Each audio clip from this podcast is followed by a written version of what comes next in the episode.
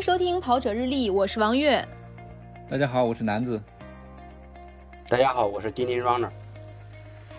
我们今天这期节目呢是京汉连线，我和南子在北京，来到《跑者日历》做客的陈远丁老师现在正在武汉。丁丁老师是跑圈著名的自媒体丁丁 Runner 的创始人。马拉松 PB 三零零，丁丁作为一个媒体人，同时也是一名湖北人，在新冠疫情爆发之初就主动请命到武汉一线。其实作为丁丁多年的朋友呢，我当时就知道他一定会去。这段时间，我们通过他的报道了解到了武汉一线的情况。现在国内的大环境整体向好，援鄂的医护人员呢也开始分批撤离的时候，我们邀请到了跑者丁丁、媒体人丁丁来和我们连线聊一聊。我跟丁丁老师也是认识挺长时间了，呃，前段时间我是把这个朋友圈功能给关闭了，然后一直不知道大家的动向。等到我重新再打开的时候，我发现丁丁老师现在已经是在，啊，好像昨天开，昨天算的话是在武汉已经五十天了。我是特别特别的吃惊，因为可能我中间这个 gap，然后再重新更新的话，可能我对于我来说是比较吃惊的。就刚才月姐也说了，丁丁老师是主动请缨到武汉去的。那能不能丁丁老师跟我们说一下是具体是什么原因呢？前前后后的故事跟我们分享一下。啊，今天是我来武汉，呃，工作的第五十一天。今天也是很特殊的日子，是个春分。春分、秋分，在这个中国的那个节气里面是最重要的两个日子。其实对跑者来说也是非常重要的，因为春分嘛，分嘛平分嘛，就是说这个白天和晚上的时间是均等的。那么从这一天开始。呃，春分开始，那么白天的时间越来越长，晚上时间越来越短。对，跑者其实是非常关注这个日记的，因为它毕竟能意味着我们活动的时间增长了。两头，不管你是早上起来跑步还是晚上跑步，那意意味着我们的选择的余地就大很多了。所以这个春分对跑者来说是非常重要的一个节点。然后我之所以来这儿，也是跟月月和男子说的是一样的，我确实是。呃，收到这个，得到这个，我们要来那个前线支援的时候，我就第一时间都报名了。但是呢，就是说可能我们部门的领导是觉得，就是说综合考虑吧，主要是有春节的影响。另外一个那个时候，啊，等于说没多久吧，就是说交通方面也就说白了，不是很方便过去，然后交通一些啊，不是很方便过去，也就当时领导就说，那你再等等，然后。第二次我们又在等于说在部门群里面，然后等于说我们我是带头吧，就说也是主动的向领导，呃正式的请战，然后就说这么两次请战，然后后来是因为种种原因，然后我因为一个人留守在北京值班，这样的话才有机会来。如果我要是回回家呀，或者是去别的地方，恐怕就回不来，因为我们有别的同事也是跟我一样，也是非常积极主动的那个申请到前线来，但是由于他们在。别的地方到京以后，你必须得隔离，但是你一隔离，这个时间十四天过去，就是等于说这个疫情就刻不容缓。所以说我也是比较幸运吧，就一方面是有思想的准备，另外一个确实也是运气比较好。所以说就啊一月二十九号来到了武汉，然后到现在五十一天吧，就前后的经过大概是这个样。其实知道丁丁老师去的时候，我的心情是特别复杂的。因为一方面就是丁丁老师的文笔，我们大家都知道。我当时想，如果他到一线，他发回来的报道，包括他这个对这个新闻的这种态度，那可能都是我们大家非常需要看到的这些报道。另外一方面呢，又很又很担心他。我记得丁丁老师。走的前一天，我一直在问他，我说你有没有什么需要啊？但是其实我问的时候，我就知道他一定会说没有。他即使有，他也会说没有。他就说我没有。然后前两天丁丁老师给我发了一张照片，就是丁丁老师真的是不是胖了？真的胖了。对。然后昨天丁丁老师又发了一个状态，说等武汉解除小区封锁令的时候，就是他准备恢复跑步的时候，从零开始。那这么看来，丁丁应该是从到武汉开始就没有锻炼，是不是？就一直在忙报道的事儿。对，从一月二十九号落地武汉开始，我在这儿几乎就是一步没跑。啊，一方面就说，呃，我们要带头做表率。因为实际上，我们作为记者来说，应该要相对居民呐，相对这个城市的其他的很多人来说，应该是自由的。因为我们只要有采访任务就可以出去。但是我们还是说要以身作则。你比如说我们在采访的时候，比如说我们跟你们连线的时候，当时我第一关心的手，在我脑海里，我第一件事是不是要视频？如果是视频的话，我一定是要戴上口罩的。其实我在房间里面是用不着戴口罩的，但是我我们只要露出画面，那我们一定要给我们的读者，还有跟我们的网友，跟我们的所有关心的人，就是一定要给他们这么一个强烈的暗示和榜样。正面影响，我们啊，正面影响，我们一定是要戴口罩。所以说，第二步就是说，既然大家都居家隔离，都在社区，都在家里面宅着，那我们不能因为我们的职务的便利，我们就。啊，就是随意的出去，就说我们去跑跑步啊什么的，我们去晒一晒呀，这肯定是不允许。对。然后呢，这这个一步没跑，几乎就是我工作状态确实客观的，客观条件是刚刚说的是这样的，但实际情况也是如此。来了以后，基本上，尤其是前一个多月，就说没白天没黑夜的，就是给我的感觉印象就是说，怎么又吃饭了？怎么又要睡觉了？怎么天又黑了？就说除了采访就是写作。除了那个，就说这个应该说每天的工作强度，应该是说有十五六个小时，这个是一点都不夸张。因为一写稿一投入，基本上这个时间过得飞快，嗯，所以说也没有时间跑步，这也是没办法的事情。所以，但是我运动还是要做了的。大概持续了呃两三个礼拜以后，确实人已经受不了了，就一是精神压力啊，各方面压力也一。都都还是比较大的，所以我也在房间里面会特别累的时候，也会转过身儿，比如在地上啊，就是做做俯卧撑啊，有时候时间稍微允许的情况下，还做做蹲起啊。嗯。但也就仅限于这非常有限的这些运动，力量训练吧。在房间里通过运动的方式缓解一下自己紧张的情绪，作为一个工作的高压工作的调节。对，也只能是这样了，就做一些有限的一些力量训练。但是有氧已经不行了，而且我们搬了一次家，就现在住的酒店其实是有健身房的，一个人没有。我也是想申请，说能不能用跑步机，但是酒店是出于安全考虑还是不行，建议我们还是，呃，最好不要运动，就是这样。是，那我们这个武汉的跑者再再忍一忍，等到小区封锁令解除的那一天再出门跑步，是吧？再坚持坚持。对的。现在。对，现在可能普通人宅在家里面就是一种爱国的行为。对的。现在我，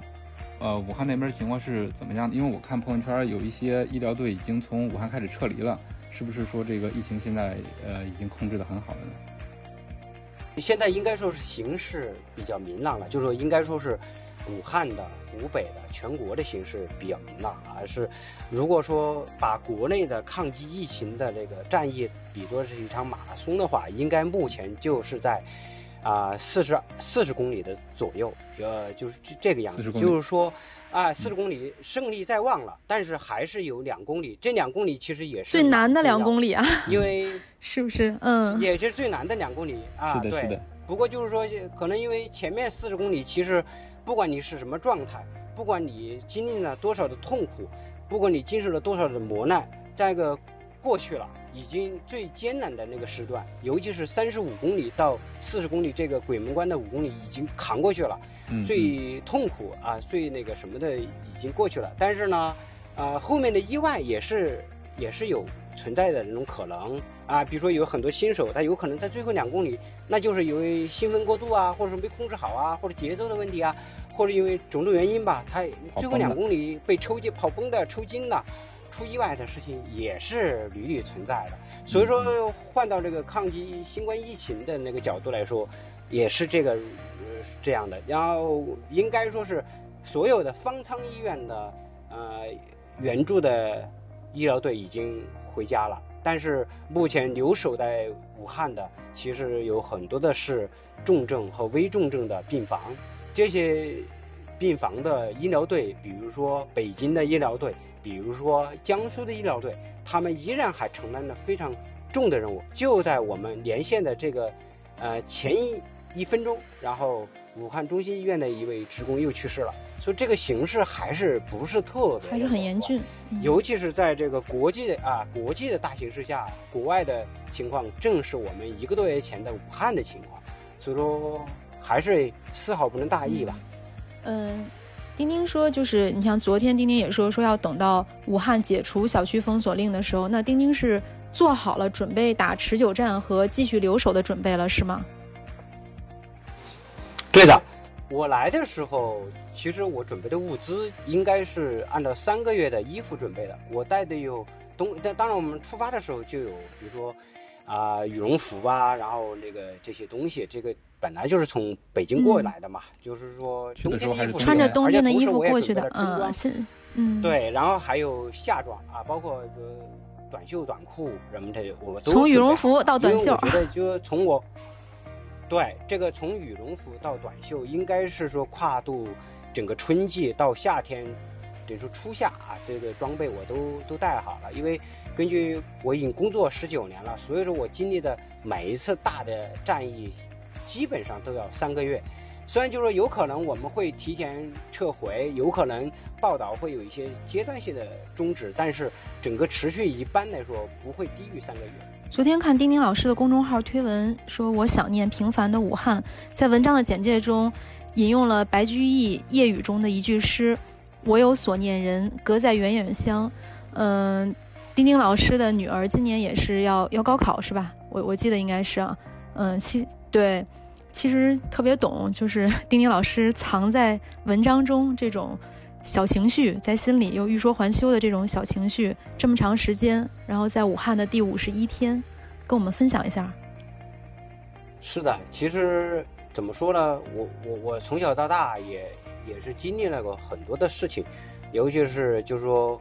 我我很很早就没有母亲，然后后来刚刚工作，父亲又去世了，等于说我长期是一个，呃。自己在外面打拼的一个状态，家里的人也很多，但是家里哥哥姐姐们呐，包括我们那大家族人，其他的，就是我们的哥哥姐姐们，他们都没说白了，就是我们现在大家嘴里所说的农民工，他们的境遇都是非常呃差的。我一个人从啊湖北山区，就是等于说是熬出来到了北京，等于说我经历了很多的，就是说。人间的世态冷暖，包括从小到大很多的亲人故去，等于说我是看透了、看淡了生与死，所以说我也才有勇气、才有底气来武汉这种啊前线的地方。呃，但是人毕竟还是有牵挂的，就说我的个人生死其实是无所谓的，但还是蛮牵挂孩子的，因为他毕竟要高考嘛。嗯嗯。嗯，他也刚刚一模对，啊，主要是有时候也不知道该怎么去帮他，因为每天都忙到十二点多，他才写完作业，学习可能醒悟的比较晚一点。但是有一有一句话说，父母说孩子是看着父母的背影成长起来的。那我想，对于对于你来说，你已经给你的女儿树立了一个特别高大的父亲的背影，那孩子也一定会有一个很好的。一个成长的过程和经历，希望如此吧。肯定会这样。我们也希望这个疫情早点过去，然后丁丁老师能回来跟我们在一起跑，嗯，对吧？就是我们回到这个跑步本身嘛，因为我们现在看到武汉马拉松可能是没有办法如期举行了。然后前段时间也传出来一些组委会在报名时这个湖北籍除外的一些新闻，我不知道丁丁老师是对于这个是怎么看的呢？呃，对于这个广大的湖北跑友来说，二零二零年的上半年是不是很难呢？这个现在已经不是难不难的问题了，不光是对跑友来说，还是对我们所有人来说，活下去是我们啊所有人的使命，所有人的责任。呃，对于跑湖北的跑友，尤其是那个武汉的跑友来说。我了解的不是特别多，因为我是一个家乡观念不是特别重的人。因为我在北京也好，我从来没有参加过老乡会什么的。我我的圈子，我的朋友都是以兴趣啊，或者以职业，或者以价值观为导向的。但是呢，就是说，我也有一些间接的那个，包括这种采访中啊，了解到，就是包括通过社交媒体，嗯，你比如说有有有一个还是我们老家的一个护士吧，她应该是广东的啊，她在广东工作。然后呢，当然回家探亲嘛，过春节。结果疫情爆发以后，那他就就地支援，然后在这个等于说非常非常一般的一个镇的卫生院，他也是算是一线吧，因为他镇上的卫生院。就是啊进行那个筛查的第一关，这个是风险特别高的，而且我们山区其实跟北方北京的那个气温是一样的，只不过是我们的湿度比北京要高一些，其他的温度差不多，几乎是同节奏的。所以在那种环境下，但是在南方是没有暖气的，是没有这些取暖设备的，他们就是冷烤的炭火，嗯啊，湿冷，而且烤的炭火，而且说白了，防护服还离得不能太近，因为离太近了，防护服很容易着。所以嗯说这个对对这小姑娘来说，也是一个非常艰巨的考验，也是经受住了，而且她也也是说白了，最开始的时候也没地方住，她从家到这个卫生院，嗯，基本上每天要走一个半马的距离，就是有十多公里远吧，来回就在那么。冷的天气里，嗯对，而且大晚大晚上半夜的时候，一个小姑娘她就是一个人这么，当然也后来是幸亏是住宿解决了，这是一个比较长的常态，就是很多的就认识的一些人，不管是不是跑友吧，他们尤其是医护医医生护士，他们回到了湖北以后，一般都是就是就地参加战斗。另外一个呢，还有我也认识的一个跑友，可能在海南啊，他们是例行的去度假，他嗯不是说是因为今年因为有疫情爆发而出出去的，他本身就是我我知我也认识他原计划就是去海南度啊，假，原计划嗯他就老老早就说白了，十一月份就已经去了那个海南，他他嗯现在在这个状态，那就没办法了。开始是也是开着湖北的牌照的车，也不敢开出来，然后也是担担惊受怕的，也是有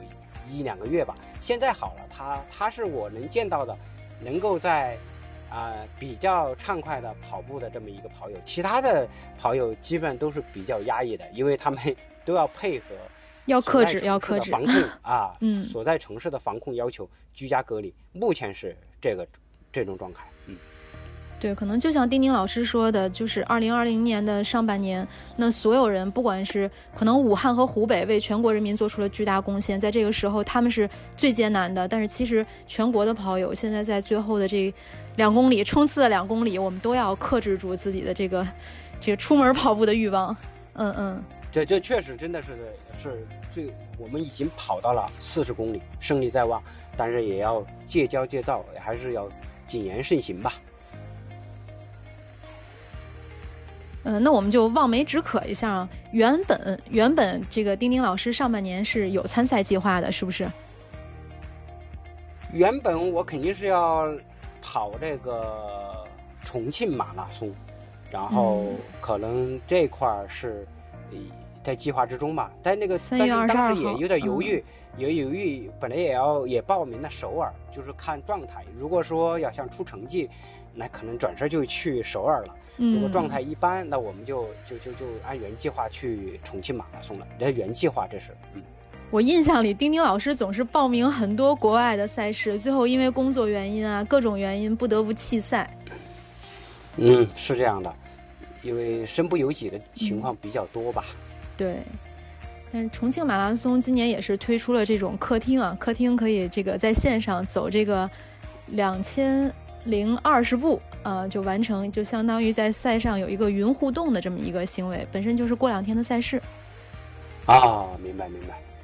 嗯，要要是如果没有这场疫情的话，这是我们恐怕很多人都已经在呃各种马拉松的博览会了，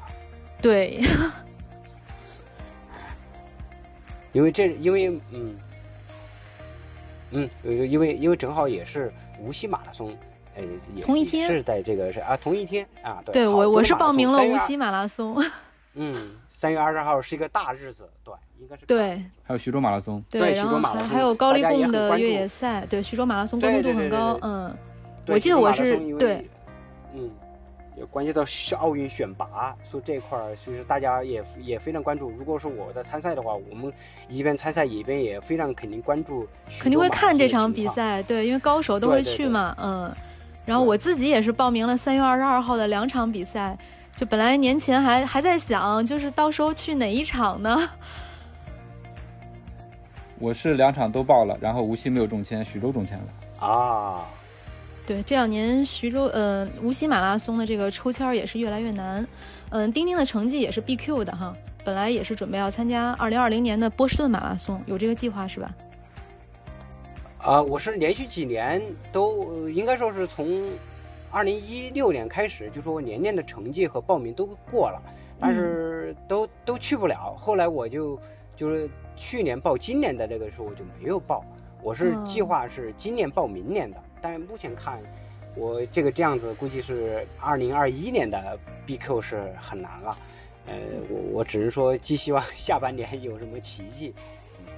一定会恢复的。丁丁老师去年就实现了这个全马 PB 三零零的目标，平时呢也是一个训练有素的严肃跑者。那对于广大跑步爱好者，那我们现在可以请丁丁老师来说一下提升成绩的进阶建议。但我们不建议大家现在出去跑啊，我们就现在仅仅是和大家分享一下，你作为一名跑者，怎么能够使自己跑得更快。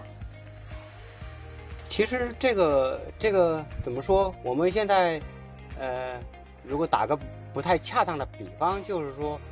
我们尤其是男生，他喜欢武术啊，比如练武啊，练武就是打好基本功啊，就是从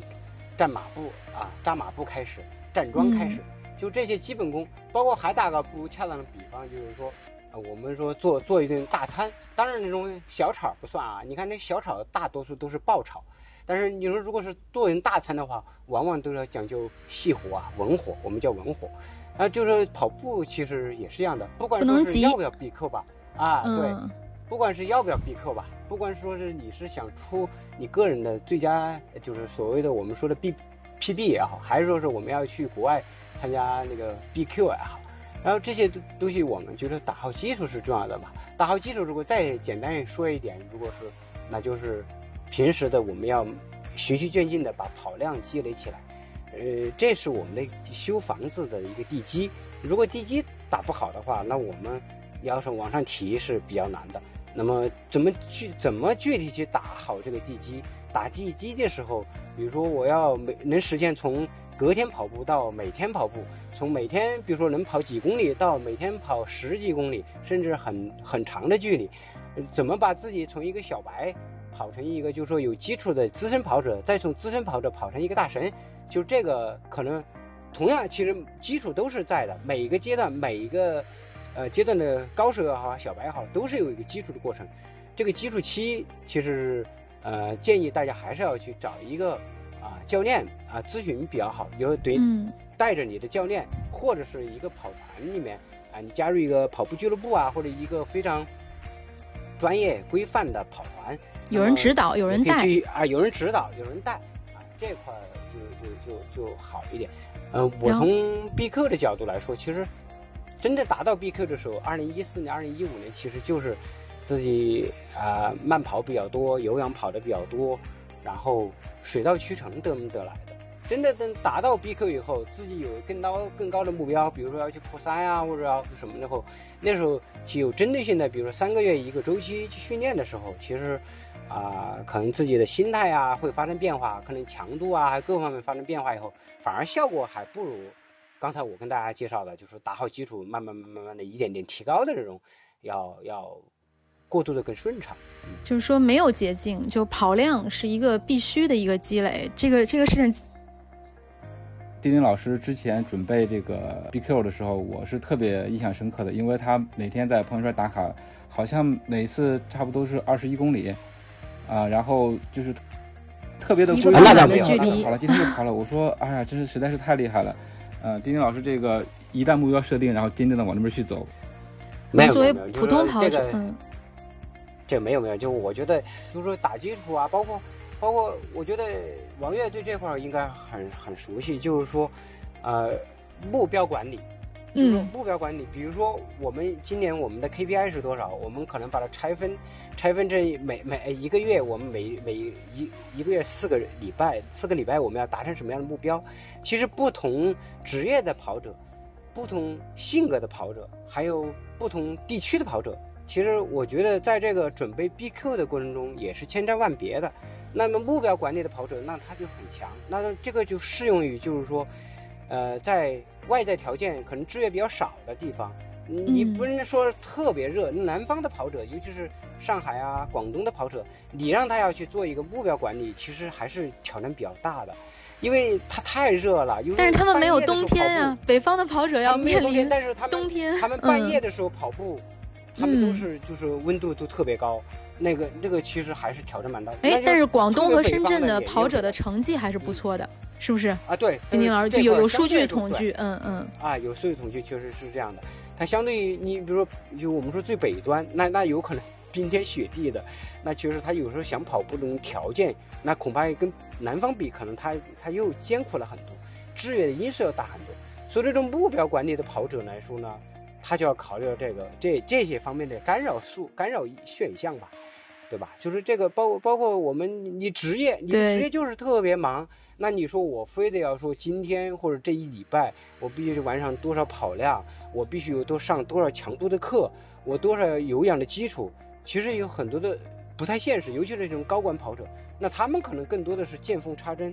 啊，可可能他们更多的跑者，对，这样的跑者可能是在保证一定量的前前提下，他们可能加大他们的核心素质训练。所以你看很多的高管跑者，他们的跑量不一定有特别大，但是他们健身房的嗯，呃次数是特别多的，因为他们有空，他们就赶紧去练一下核心力量。那么这样的话，他也是维持状态，甚至是提高自己的专项能力。那这样的，那这样也他也是基础啊。所以这个我我我刚才我是我知道你们可能，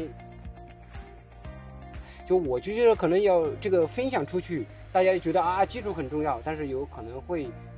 有很多的选择，有会造成一些误导，所以我也我补充一下。就是基础很重要，但是也要因人而异，因地制宜。对，因地呃制宜，对。对，包括丁丁老师说，对他到呃前面是一个跑量的积累，然后我们也鼓励大家能够加入跑团或者找到适合自己的教练，在有指导的。前提条件下进行训练，因为其实跑步大家都觉得很简单，但是如果你不注意的话，还是挺容易受伤的。有很多跑者都有伤病的困扰，呃，然后丁丁老师刚才还提到呢，就是说在这个可能你达到一定水平之后再往上，因为我知道去年丁丁老师在破三的时候，其实是有有有几场比赛是失败的，是不是？因为心理因素。啊，对，其实我觉得可能不是，绝对不是实力不到，因为丁丁老师当时的这个训练状态啊、身体状态，其实我们还都是能够看到的。但是后来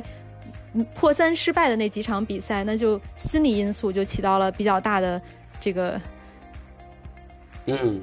但是但是我谈到破三的问题呢，就是我的跟我很熟的朋友就喜欢就是逗我嘛，就是破三呀、什么的。嗯但但这个这个话题来说，应该是说，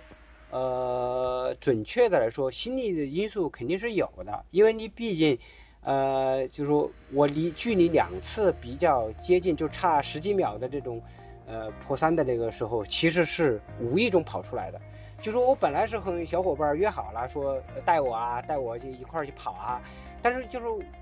在出发的时候，尤其是上马人太多了，跑嗯，就出发的时候就没有看到跑不开小伙伴。嗯说不光是跑不开的问题，而是说嗯出发的时候就没有找着我的伴儿，就自己跑自己的了。没有找到自己的思路，那就自己跑自己的，就就随意发挥了，啊，跑嗯嗨了，就想想跑到哪儿算哪儿，结果跑得很好。虽然说有点遗憾，但是但真正的就是说有失错的时候，包括真正的准备的很充分的时候，反而没有跑出来。这方面可能也有心理因素的影响。另外一个，确实我也承认，就自从二零一八年以后，尤其是二零一九年以后，我到了新浪，嗯包括一呃，又后来去年又有一八年到了新浪，一九年来到人民网。嗯。就我的工作确实要比此前在老东家忙了很多，就说劳累的程度、体力透支的程度也应该是过去在老东家应该是翻了好几倍。所以这个客观上也是不太个个人感觉复盘的话，感觉不太具备就这种很充沛的啊体能状况，还有很充沛、很完整的训练周期，跟这个还是根本原因。其实平时工作就在一个很大的强度，因为我跟丁丁老师离得比较近嘛，经常看到，就平时工作强度就很大，身体就是一个比较疲惫的状态了。虽然丁丁老师是比较自律的，还是就是基本上按照自己的目标在完成自己的跑量训练。因为我我就是相对一个自我管理没有那么严格的人，我之前也会经常咨询丁丁老师，而且我就属于那种平时练得不够，然后到赛场上还会经常问，就是哎我怎么跑不快呢？我怎么这么慢啊？我记得有一次，丁丁老师就特别耐心的给我讲，跟我说，你一共的跑量，对你跑了多少，别人跑了多少，你不可能用你几百的跑量去 PK 别人几千的跑量，对不对？累计跑量啊，不是一个月，不是月跑量，嗯，对对，跑量是对诚实的。对，所以所以想出成绩的话，其实是一个综合的过程，要考虑各方面的因素，就包括丁丁老师刚才分享的，我制定目标的时候要要根据切身的情况。如果我最近特别忙，身体状态不好的话，那我可以适当的把这个目标给降低一下。这其实是，嗯，有取有舍吧。嗯，对对对对，嗯嗯，这个我们也是期待疫情快点结束嘛。问一下，呃，丁丁老师在疫情结束之后有什么新的参赛计划吗？或者对成绩有什么要求吗？进一步的目标？这块儿我可能就是，呃，对我当务之急可能就是要从零开始跑步。这个不是说，呃，一个客套话，或者说一个烟不弹，或者是一个什么的，这是一个实实在在的情况。一个人当你，就说一个经常锻炼的人，如果你在两个礼拜以后，你的那个。跑步的能力，尤其是有氧的能力，它是退化。嗯，在对退化的特别快。北京体育大学的这种呃运动教材上面其实是有这么一个公式的，但我已经记不住了，大家可以去查一下。就大概是排衰减多少多少，基本上如果半年的话，基本就是一个小白。现在我从目前看来，就是说五十一天马坚在这儿坚持到。两个月是大概率的事情。嗯，这两个月之后，武汉的小区解除封闭也应该是在指日可待。呃，我估计我现在的功力应该退化到我跑步就是来武汉之前的百分之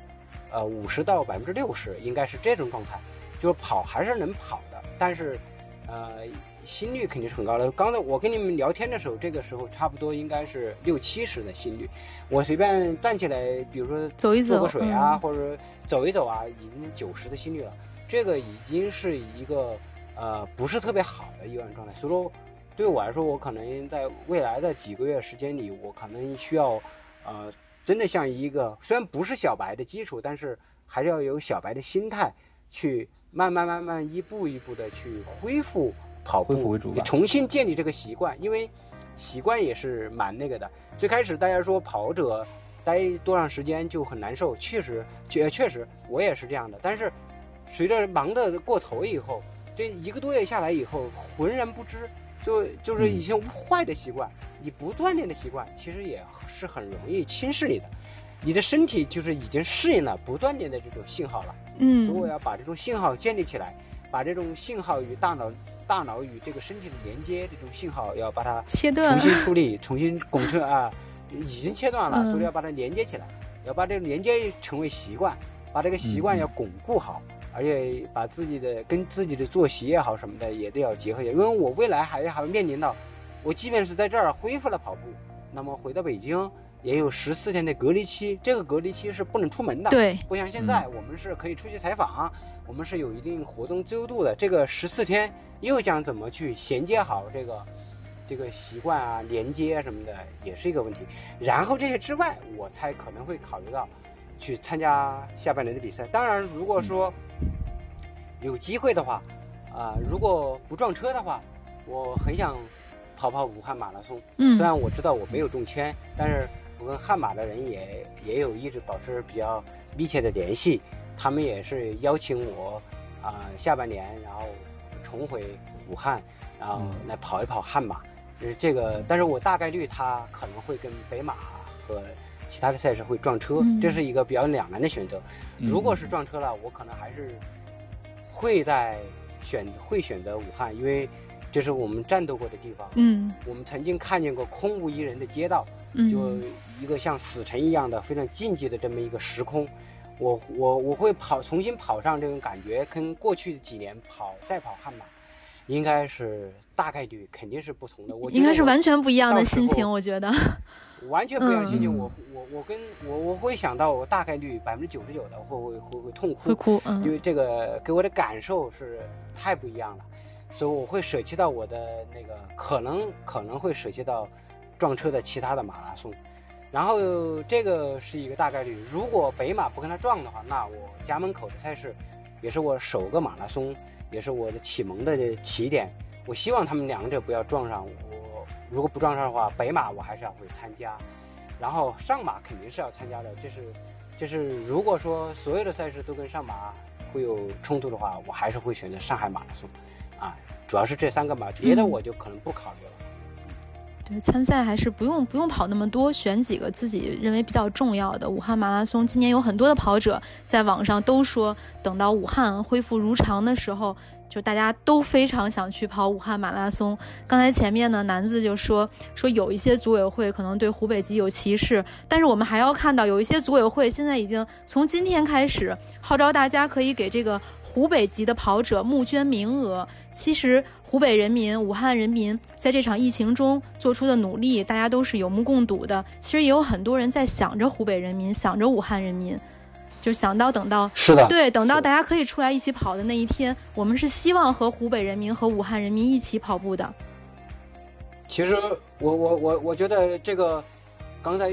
王悦说的“努力”这两个字是非常对的。同时，我要加一个，就说真的是牺牲。嗯，呃，武汉人，尤其是武汉人，他们的性子是非常烈的。真的，如果不说是，不是说是为了这个大局，或者说不是为了这个疫情防控，真的很多人是不不会说是那么轻易的，非常老实的，非常乖的，宅在家里。真的就说，真的是大局观。他们的牺牲，而且很多人就是说，啊，年夜饭吃着吃着。家人就走了，在医院里陪着陪着，家人就走了，然后自己在外面抗击疫情，后方的家人说没就没了，就这种状况特别多。呃，一一方面抹着眼泪儿，一方面就是继续战斗，就这种这种心情，是很多呃在外面在湖北以外的呃，不管是跑者也好，还是网友也好，是感受不到的。我们在这儿其实呃深切的能非常体会到。武汉人民的牺牲，还有他们的坚强。嗯，对这个这些期这个这期话题，其实聊到这儿，从刚一开始的时候连线钉钉的时候，其实心里总是总是有一点沉重，因为它它发生在我们的身边，就可能钉钉老师离得更近，更能够感同身受这种，就有有一些悲伤，可能是在心底很难很难迈过去的，因为发生在自己身上就是就是百分之一百的。呃，是的，所以说，呃，我们包括我们后来写，包括那个，呃，拒绝湖北籍的报名。其实这个组委会呢，他也很快就道歉了，也撤回了声明。当时可能是，但是我们最后还是也也也做了报道。其实我很少会参与到这种，因为尤其是在对方已经撤回啊，并且道歉的情况下，我我自己心里其实是不光说我是一个湖北人，而且我是。以一个就身在，啊疫区，身在等于说是全球抗击疫情的暴风眼、风暴眼，嗯，里面的我们太能理解这个这儿的人的这种感受、这种情绪、这种隐忍，啊，那份克制，啊，那份就是啊，眼睁睁看着亲人离去还不敢痛哭，还要继续还要坚强，和我的邻居、和我的战友，还要和我的同事，包括还要去。帮助还有协助来湖北来武汉援助的医疗医疗队，呃，一起跟他们一起并肩作战，做好后勤，就种种的东西，这种情绪真是怎么说？就说有什么有我我是就有一句话，就是想跟不管是跑者还是网友说，就说我们有再多的分歧，我们有再多的看法，我们有再多的意见，其实很多时候我们能不能等到疫情过后？我们再来去讨论，嗯，所谓的理性，在有时候是非常残忍，而且，就说就像就像我们有时候说的，就你的话有可能是对的，但是时机不对，场合不对，那你就是错误的。所以说，我觉得我们干什么就太着急了，就跑马拉松有时候也很着急，啊，我们上场也很着急，很匆忙。我们对一个事情不太了解的时候，我们下结论。或者做出自己主观判断，或者哪怕是鼠标点一点也过于着急了。我们总是急于发表自己的看法，尤其是对在就湖北之外的网友来说，就太太那个。而且你又没有在现场，你其实根本不了解，就是在湖北、在武汉的人们付出了什么，对，牺牲了什么，付出了什么，对，是这样的。但是我我现在突然想到了武汉马拉松的一句宣传语：“江湖好汉。”等到武汉能够能够奔跑的那一天，我们就是江湖好汉，武汉再见。是的，嗯，那现在这个快到节目的尾声了，那我们想就是按照我们节目的惯例，每一期我们的嘉宾呢会给这个听众朋友们推荐一个。今天丁丁老师有什么要推荐给我们的跑者日历的听众？啊，其实 这场疫情改变了我很多。第一个改变的就是，我过去十几年，虽然我跑步其实九年啊，这个真的是九年了。在这之前，我是打羽毛球，包括打羽毛球之前，我是。踢足球，就我我是从初中开始就没有到现在就没有停止过锻炼，一直是一个运动爱好者。对，因因为小时候身体特别差，所以一直在通过锻炼来弥补自，在增强自己的体质。就我无法想象，过去五十多天我一步没有运动，我这个日子我是从来没有过的。这改变我的第一个，第二个呢就是，我我我。我终于用抖音了啊！我其实很早就来。丁丁老师在节目里说一下，说一下自己的抖音号。我我不说不说，我是推荐，因为那只能我们默默的去探索了。我我我我我就是我就是觉得就是说，为什么要推荐这个呢？就是我发现抖音确实是一个很减压的。就我推荐给身在武汉、身在湖北的这个呃一个小姑娘的这个抖音。她叫凌云，啊，就是个中国传统武术的一个高手。她就是也是封闭宅在家里面没事干了。就是她之所以火，就是因为她下楼扔个垃圾，拿把剑，然后，然后来那几个空翻，然后打了一段武术。哇！我好像有看过这一段。对，对。后来她又拿着大扫把，对吧，拿着大扫把，然后他他是四川雅安人，四川雅安人呢。然后，然后呢，他是峨眉派啊，确实有功夫。然后他学了。传统武术十八年，就说哎，其实就这个，你看他能想到自己跑马拉松，也能看到一些高手风轻云淡，但是你要想到他可是年复一年，日复一日，就每分每秒的习武，他可是干了十八年，他从四岁开始习武，所以这个跟我们。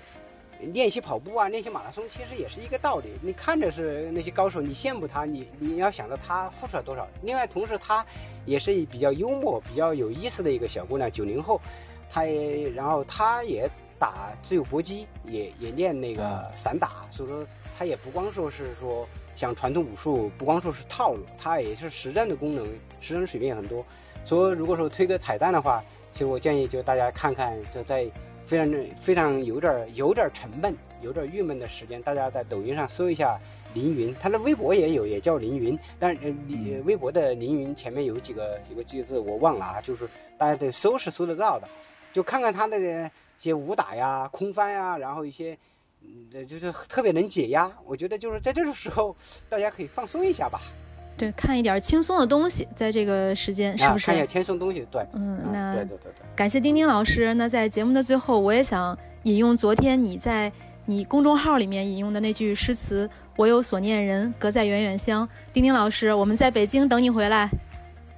谢谢谢谢啊。对，那谢谢谢谢。那今天的节目就到这里了，感谢大家的收听。如果你觉得有料有趣，赶快订阅我们的节目，同时推荐、搜索、关注“跑者日历”微信公众号、服务号以及小程序，更多精彩内容等你发现。